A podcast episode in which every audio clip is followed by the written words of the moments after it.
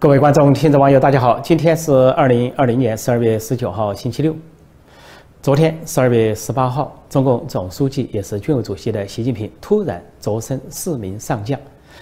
而提拔上将这几年，中共就很不正常。那么今年同样处于不正常的状况，在比如说二零一八年，一名上将都没有提拔，那一年爆发了所谓七月战争或者北戴河的战争，在中南中南海有政变的传说。结果二零一八年整个一年罕见的没有任何人提拔为上将。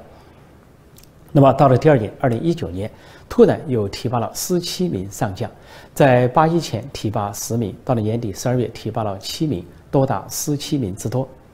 到了今年，二零二零年，在八一建军节前按常规提拔上将，但是今年突然只提拔了一人，那个人叫徐忠波，是火箭军政委取代了前面的一个人叫王家胜。当时习近平愁容满面，啊，毫无笑容。那么到了现在年底，十二月十八号，突然又晋升四名上将。跟去年以上有些打破常规，都是在八一前晋升一批，十二月晋升一批。今年八一前晋升一个，十二月晋升四个。那么晋升这四个上将，分别是一个人叫张旭东，啊，他被升为西部战区司令员，晋升上将，啊，被他取代的前任叫赵宗奇。那么另外一个人叫李伟，他被晋升为上将，同时担任战略火箭军的政委，被他取代的人是。郑卫平，那么另一个人叫王春莹，他被晋升为上将，同时担任武警部队司令员。被他取代的人是王宁。那么还有一个人叫郭普孝，他被晋升上将，啊，担任总后勤部政委。被他取代的人叫张书国。那么，实际上，在这个晋升上将不寻常的背后，还有更不寻常的事情。就中国媒体不予报道，只以暗示的方式显示呢，这四个兵种的军首长突然被更换，那就是西部战区司令员赵宗奇、战略部队政委郑卫平、啊，武警部队司令员王莹，还有就是总后勤部啊这个政委张树国，这些人呢卸职下台。如果从年龄上来看，有些人下台似乎看上去比较正常，到龄退休，啊，比如说赵宗奇、啊郑卫平和王宁都是一九五五年生，到了六十五岁那就卸任，啊，还有今年七月份被取代的这个火箭军政委王家胜也是一九五五年生，到了六十五岁卸任，但是也有啊没有按照年龄的不寻常的情况，比如说总后勤部这个政委，总后勤部因为被总字拿掉之后，都叫后勤保障部。这个政委是张书国，他是在二零一七年当选为十九大代表，啊，之后呢，一八年出任呃总后勤部的政委，就后勤保障部。但是那一年非常异常的，就张书国在二零一八年八月最后一次露面之后就消失，呃，都认为他出事了，因为中共的一些媒体说他传出他不适合担任十九大的代表，资历有问题。另外后来又传出他因为涉及了跟前面的总参谋长彭峰辉，或者是总政治部主任张扬有关的政变而下台受查处，那么他在二零一八年呃八月消失，到了二零一九年九月的时候，结果他有一次名字又出现了，说前任的总后勤部政委啊死亡追悼会，那么这个调研的名单上又出现了张书国的名字，但是最吊诡的就是张书国在二零一八年八月没有露面之后，这个总后勤部这个政委这个职位就一直空缺。秘而不宣，如果一查呢，上面都写个空缺，呃，但是这回在宣布这个郭普孝啊任政委的时候，却发现这郭普孝头一年就任了后总后勤部政委，就是二零一九年十二月他就当政委了，但中共方面是秘而不宣，到了这次提升上将才公布他在二零一九年十二月已经当了总后勤部的政委，这里边呢。就吊诡就在于年龄，呃，新提拔的一批都是六零后，什么六零年到六四年出生的，但是去职的人有一批是到龄退休，但是张书国也是六零后，是一九六零年出生的，所以张书国被取代显然不是因为年龄问题，而是因为他参与了政变或者未遂政变，从二零一八年之后就消失，而这个职位空缺两年也是让外界不解，是。有没有人才，还是习近平信不过任何人？一直到两年之后才公布填充这个职位。如果说张树国的下台是因为参与政变或未遂政变，那么赵忠祺的确认呢却另有故事。啊，这个人是西部战区司令员啊，他今年策动了呃跟印度之间的冲突。那么根据呃国际媒体的报道，在五月份的时候，中共突然对印度采取了超限战，就是下山呢无底线的一种超限战厚黑学。那么双方本来约定呢说啊不开枪炮，呃双双方呢有一些交涉，然后就谈判。那个时候中共跟印度在双突然增加重兵，然后双方在谈判之中。但是五月份突然发现，就是中共那边突然调兵，啊，有一批跟印度边防兵熟悉的人突然被调走，因为那些人已经建立了一定的交情友情，有时候还坐在一个大石上共同聊天谈天说地。那批熟悉的兵被调走了，印度兵一夜之间发现来了一批完全陌生的军人，这批军人据说是从四川内地调去了一批军队，这些人呢还说是这个啊什么格斗高手、体育高手等等啊是。临时冒充的一些军人，啊，外电报道就是这个西部战区司令员赵忠祺奉习近平之命、习近平的支持干的一个超限战。调上这批人之后，突然大动手脚，啊，不能对呃印度前往交涉的这个首长进行这个推搡，啊，导致双方打斗。而且呢，中共还设计呢事先在山顶上啊呃这个堆放了巨石，还有这个蓄水，然后在打斗中突然放巨石，让巨石。呃，砸昏砸死了印度兵，还有用这个放水冲走印度兵，以至于印度兵呢格斗中没死多少人，但是掉在山崖下之后，当晚被严寒的气温冻死的，呃，总共多达二十人。当夜，呃，印度就开始报复，直直捣这越过边界，直捣这个中方实控线的军营，当场就打死了呃中国兵，呃中国兵呢四十多人，四十三人至少，结果中共方面付出了两倍的伤亡。啊，之后又继续发生冲突。那么这件事情就是赵忠祺的杰作，而赵忠祺呢又是习近平在背后。那么这次突然赵忠祺下去了。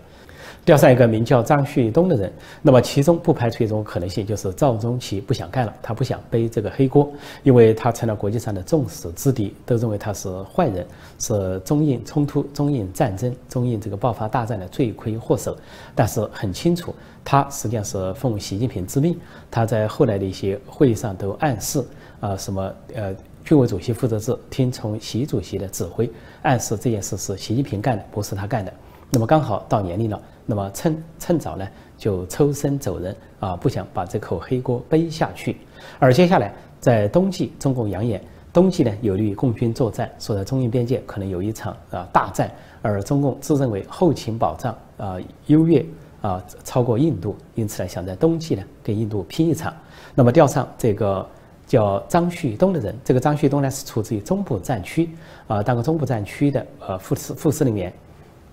另外，在去年啊，中共建政七十周年的天安门阅兵中，他是副总指挥啊，曾经大声喊“分裂式开始”，就这个人。那么他是习近平比较看重的人，现当了西部战区司令员。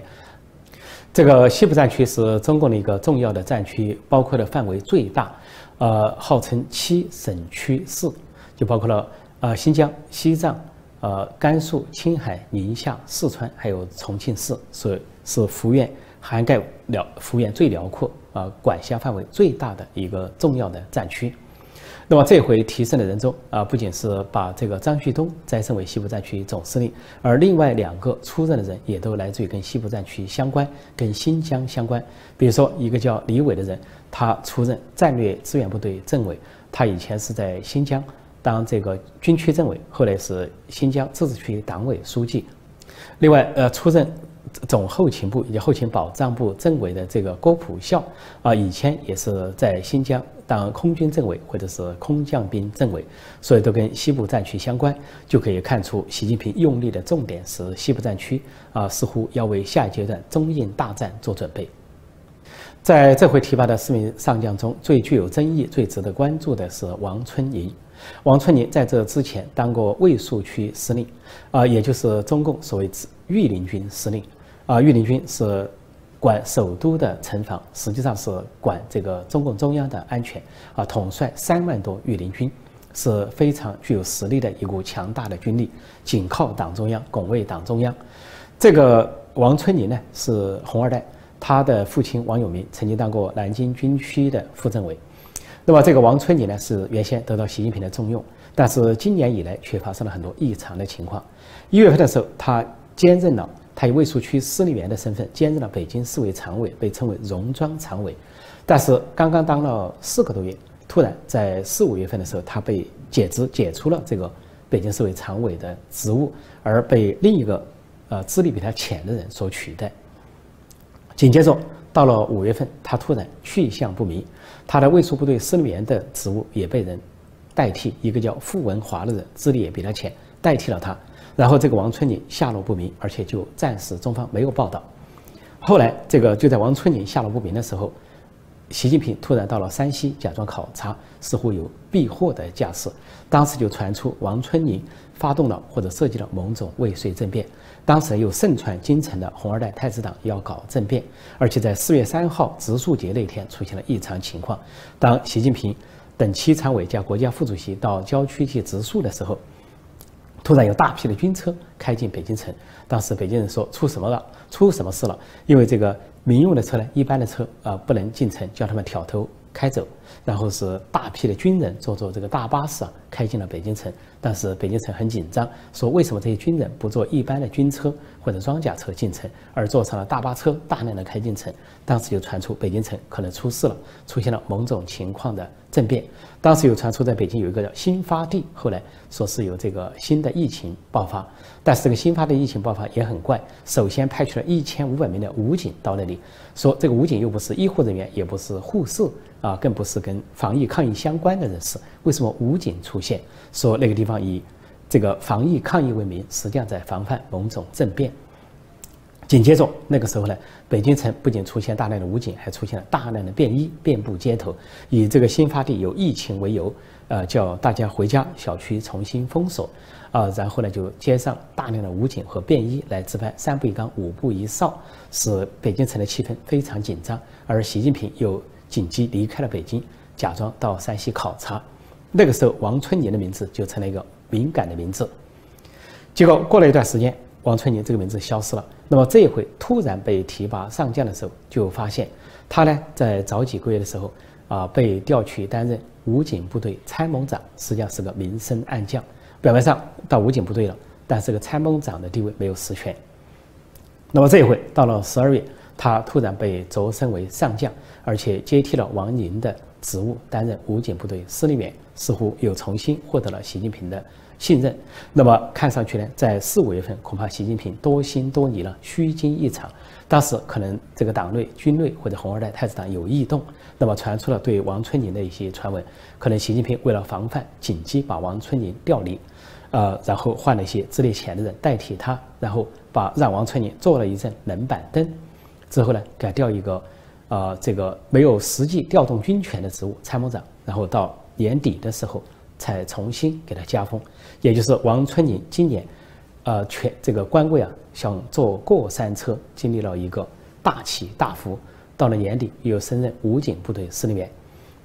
武警部队尽管有百万之众啊，武警司令员似乎也很重要。但是他还是不如卫戍区司令员那个职位，因为那个职位就说明更受信赖、更亲近、更接近这个中南海、更接近这个所谓党中央或者是习近平。尽管他担任武警部队司令员，在广义上来说，习近平还是有把他外放之意。纵观这次提拔四名上将和更换四名军首长啊，这个异动啊，显示了习近平有对外对内双重意图。对外是他强调的所谓准备打仗，要打仗要打胜仗啊，要打赢仗呃等等。特别是在中印边界啊，准备在冬季啊要发动一个战争啊，大概是这个架势。但是对内他是进一步的掌控军权，通过调用啊这个任用将领、提拔将领啊调换将领来不断的掌握。掌握和凸显他手中的军权，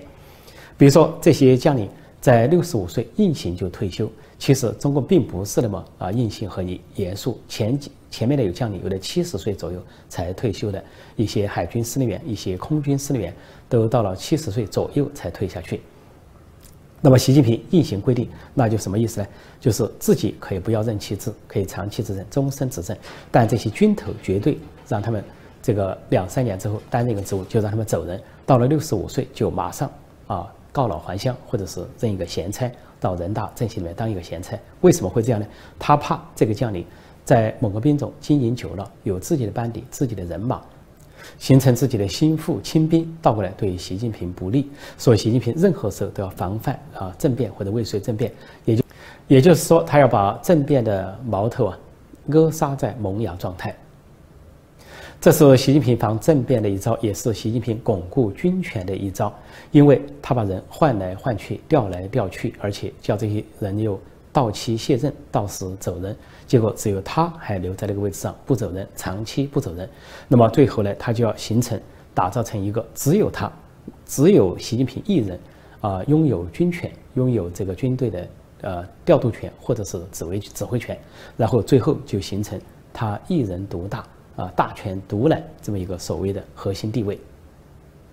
习近平是这么想的，是这么打算的，是这么谋划的。但是能不能如愿，会不会出事，会不会防不胜防，那又是另外一回事。因为毕竟习近平没有毛泽东那种开国之君的威力，也没有邓小平曾经指挥过啊方面。军队的那种啊实力，所以他在军中没有根基，也没有什么威信，也没有真经过真正的战争。而由习近平发动的战争都以失败告终。像今年五月份以来跟印度的多次冲突，结果都是中方先进啊后退，然后是先占对方的便宜，攻击了对方，但最后自己却付出了更多的伤亡，甚至是成倍的伤亡，在印度边境没有捞到任何的好处。所以习近平可以说是败军之将。而在南海、在台海都尺寸未尽，啊，在这种情况下，当习近平有些抓狂。一方面呢，不甘心失败，要继续冒进；但另一方面呢，啊，吃了败仗的习近平对军权就更不放心，生怕受到中共高层同僚的议论，啊，议论他这个不善掌军、不会用兵，或者说对他的资历、对他的能力打出问号。因此，习近平他就要更加紧张的、更加拼命的紧抓枪杆子，紧抓军权，紧紧的抓住军队。本来中共军队就是所谓解放军，已经被国内外民众都断定，它一不是保国家，二不是保人民，它是保党，是党卫军。但是在习近平的眼里，还要更进一步，保党还是次要的，要保住习近平本人，保住他自己的权位。所以，习近平现在把这支军队当成了他自己的护身符。没有这支军队，没有枪杆子，他恐怕一天之内就要倒台，一天之内就要被同僚推翻。前几天，中共的党媒党报新华社发表一篇文章，叫《从美贵美的软骨病得治》，啊，就大骂说这个中国有一批啊这个亲美人士是对美国是崇拜是跪舔，啊，号称是贵族，啊，说是美国的人权啊自由都是好，说美国有修复能力是灯塔国等等。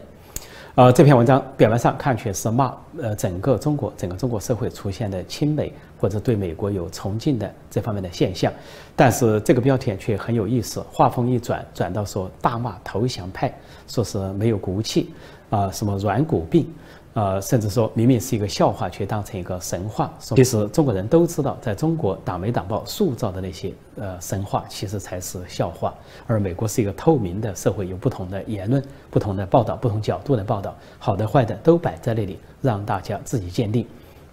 那么这篇文章之所以不简单呢，有几个。啊，一个是笔名，发表这个文章呢是笔名，是新时平啊，表面上辛苦的辛，认识的识，习近平的平，实际上是中共重要喉舌新华社的一个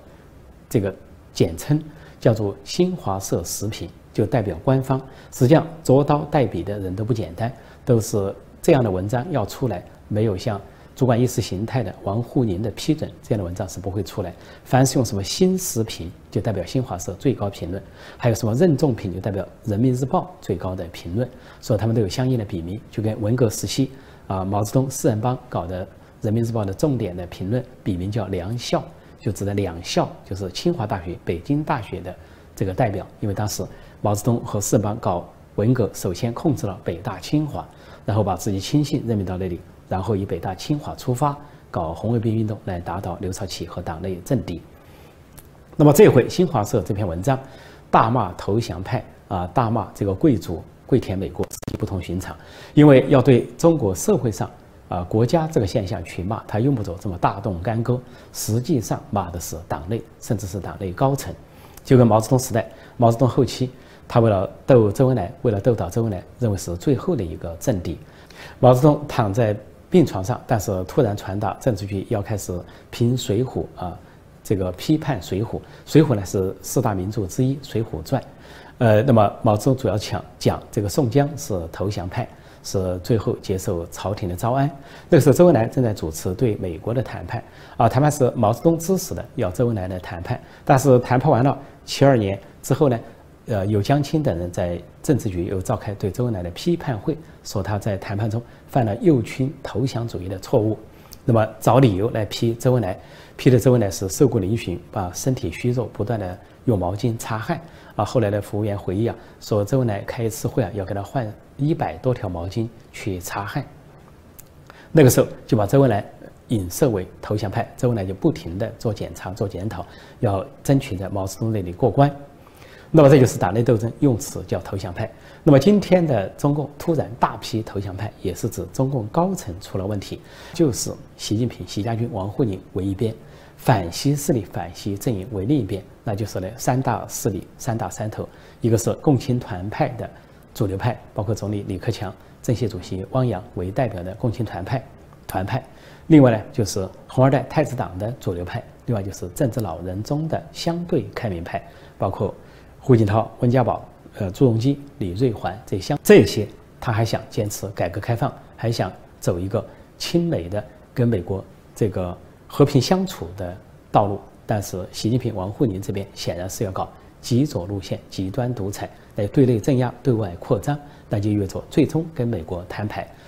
也就是说，由习近平、王沪宁所代表的极左势力、顽固势力啊，共产中国，要去继承纳粹德国和。军国主义日本未尽的事业，要再一次代表全世界的邪恶势力，跟民主堡垒最大的民主堡垒美国去正面相撞、正面对决，拼他个你死我活。在王沪宁策划的这篇重要文章中，新华社的评论中就是痛批啊投降派、亲美派啊这种文章中还继续打着中国人民的旗号，说中国人民不惹事，但也不怕事。说在大风大浪面前是腿肚子不会抖，腰杆子不会弯。首先，呃，说他打着中国人民旗号倒也罢了，但是回头来说，中国人民的确不惹事，因为惹事的是中国共产党，是中国人民不惹事，但是中共在惹事。另外说中国人民不怕事，但是中共怕事，因为惹完事之后由人民去呃这个顶锅，人民去担当，让人民当韭菜，让人民当挡箭牌。王沪宁的这篇文章说：“腿肚子不会抖，腰杆子不会弯。”说十四亿中国人民，你要去看谁腿肚子抖不抖，腰杆子弯不弯，这很难识别，因为十四亿人浩如烟海，太多。但是至少有两个人，大家看得出来。啊，习近平进出会场，腿肚子在抖，走路颠簸，啊，仿佛这个有，呃，这个足疾或者是腿疾，像金正恩一样。而王沪宁呢？他任何出场的相片也好，视频也好，他腰杆子从来没直过，从来就是一个驼背，就是一直弯着腰，啊，不仅是显得很阴险、很阴暗，而且给人的感觉从来没有直起过腰杆子。本来就是一个三姓家奴，姓姜、姓胡又姓习，啊，谈得上什么骨气，谈得上什么腰杆子呢？所以这两句话讲的还是说，尽管中国人民腿肚子不抖啊，腰杆子不弯，但是习近平腿肚子会抖，王沪宁腰杆子会弯。最近几天的迹象显示啊，阿里巴巴的创始人马云处境越来越危险了。很多人劝他要跑，要跑路，赶紧跑，最好出国，永远不要回去。如果不跑的话，就来不及了，恐怕下一步就是秦城大佬等着他。因为呢，这个习近平和中共方面呢对他下手了，呃，一步接一步，一个动作都不断。那么先是呃叫叫停了他蚂蚁集团上市，然后又是约谈马云等人，啊，在之后呢就是给这个。啊，包括马云的阿里巴巴，还有其他相关的一起罚款啊，算是象征性的处罚五十万，但是是一个处罚。再接下来就是叫停呃这个马云的一些项目，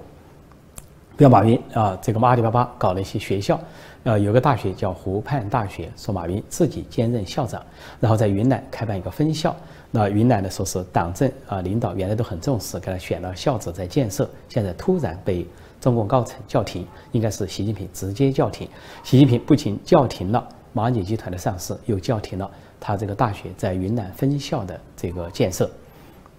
那么本个星期呢，又传出说中共中央就是习近平方面直接派了调查组进驻阿里巴巴进行调查，也就是说看来马云是大祸临头了，因为要拿下马云这样的这个大资本家，这个习近平和中共有的是权力，因为你们掌握了经济权力，习近平掌握的是政治权力，况且还有军权，还有这个国安、公安、公检法等等，所以刀把子、枪杆子、笔杆子全在习近平手上，要办谁就办谁。那么像这些民间啊私企大老板，呃，哪怕是邓小平的外甥女婿啊。这个吴晓辉就是安邦公司的掌门人，都被习近平拿下了，判了重刑。然后另外一个金融大鳄，是以前这个八九年支持中共镇压的一个一个学生会主席，后来发了大财的肖建华啊，明天系的掌门人，从香港被绑架回去，现在是生死不明，下落不明。那么另外呢，像跟拜登家族有染的叶简明，华信集团的董事长，也最后去向不明。还有就是海航集团有国家副主席王岐山家族背景的海航集团，那么今年已经被收归国有、收归党有、收归习政权所有。之前呢，这个海航集团的董事长王健前两年啊在法国旅游啊，说是站上一地图墙拍照就跌下来死了，说是这个趴墙死啊，拍照死，或者是被趴墙死、被拍照死。总之，习近平方面有办法去收拾这些。啊，民企或者私企的老总，那么马云现在看来就处在了风口浪尖，或者处在了刀口上。如果马云还有一线之机的话，就赶紧跑路，赶紧走人；否则的话，留在中国那就是大祸临头。但是现在跑还来不来得及。据说原来有一个中国首富叫王健林，也说是跟习近平家族很亲近的，甚至帮习近平的家族的啊姐姐、姐夫打理财产。但是自从王健林。在一次访问美国的过程中，承认了他在帮习近平的家族打理财产之后，回国之后就被边控，出不去了。虽然习近平没有拿下他，但是遭到了边控。所以马云是否遭到了边控也很难说。如果马云要跑的话，就可能只能啊乔装打扮，或者是男扮女装，或者是做各种掩护手段，啊，星夜逃亡，半夜逃亡。总之，他需要逃亡，不跑就来不及了。好，今天我就暂时讲到这里。晚上继续直播，就美国大选和大选的争议最新情况，与广大观众、听众、网友在线互动、在线问答。